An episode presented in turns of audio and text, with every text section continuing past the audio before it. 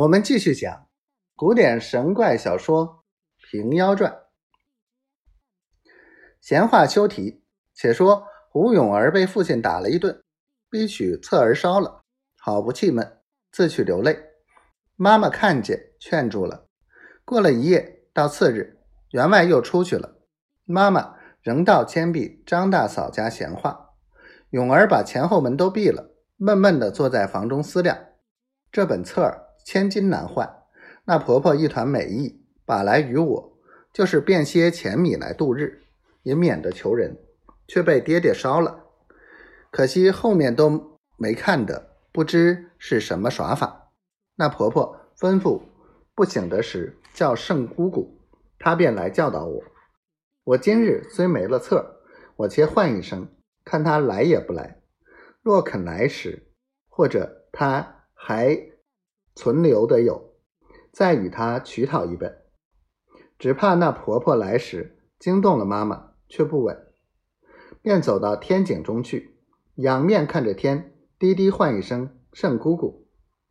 只见那婆子手携竹杖，从屋檐而下，进入披屋，悄然无声。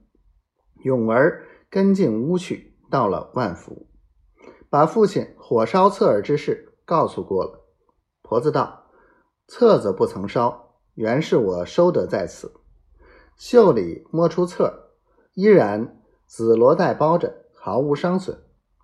勇儿吃惊，连忙下拜相求。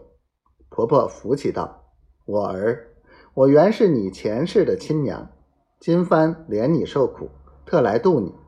你要这册，家中不能施展，也是无用，可依我言语。”日里睡眠，养息精神；夜里莫脱衣服，待黄昏人定后，但闻鹤唳之声，便是我差来迎你的。你便悄悄出房，跨鹤而来，我与你相会。五谷人回，这册上的术法，我一一传授于你。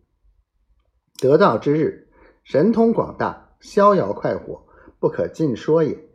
永儿道：“如此甚好，只是怕爹妈夜里觉察，寻觅起来，不见了奴奴。